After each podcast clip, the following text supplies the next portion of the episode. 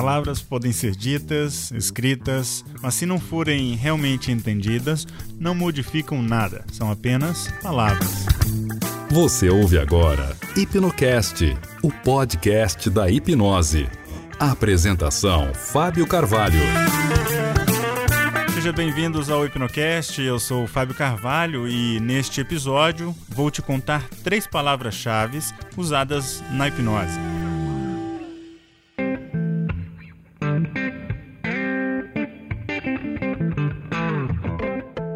Nós nos comunicamos com as pessoas fazendo uso das palavras, e na hipnose isso não é diferente. O que você diz, o que você deixa de dizer e como você diz as coisas faz toda a diferença. No contexto da hipnose, as palavras podem jogar um fator fundamental para alcançar o resultado desejado. Ainda que isso é importante ressaltar, o fato de que como você diz as palavras é realmente ainda mais importante, portanto, então, saber como utilizar as palavras faz toda a diferença.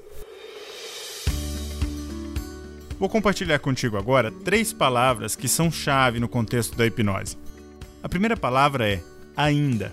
Quando você estiver conversando com alguém, durante o que nós chamamos de pre-talk ou conversa preparatória para a hipnose, é importante considerar o peso da palavra ainda. Talvez queira dizer, por exemplo, em um momento vou pedir que feche os olhos. Nesse caso, seria ideal acrescentar, mas não precisa fechá-los ainda. Isso já é um sinal para a pessoa que ela irá fechar os olhos. Também, quando estiver trabalhando a hipnose com alguém, talvez considerando uma sugestão para manifestar algum movimento inconsciente, dos dedos, por exemplo, o que nós chamamos de sinais idiomotores, bastaria você adicionar ao final a palavra ainda. Deixa eu te dar um exemplo concreto, então.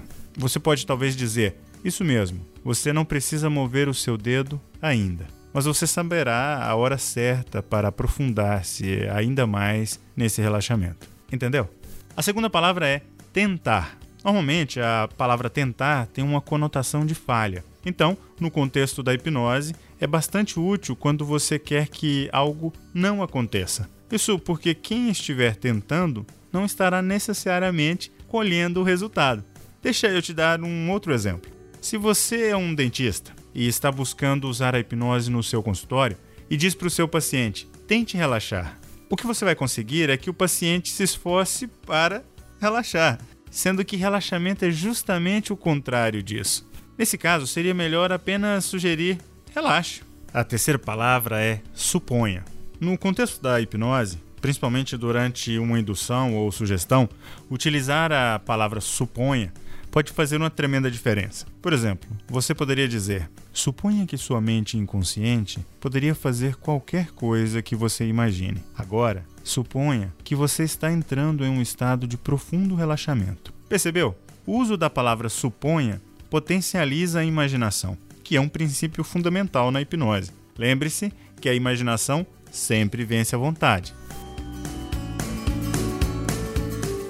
Muito bem, eu espero que você tenha gostado de ouvir este episódio e lembre-se que você pode nos ajudar a produzir os próximos programas enviando seus comentários e sugestões através do nosso website www.hipnocast.com.br. Também lembre-se de curtir nossa página lá no Facebook, é www.facebook.com/hipnocast. Lá no Facebook é Hipnocast sem Y, ok? No mais, um grande abraço e até o próximo episódio.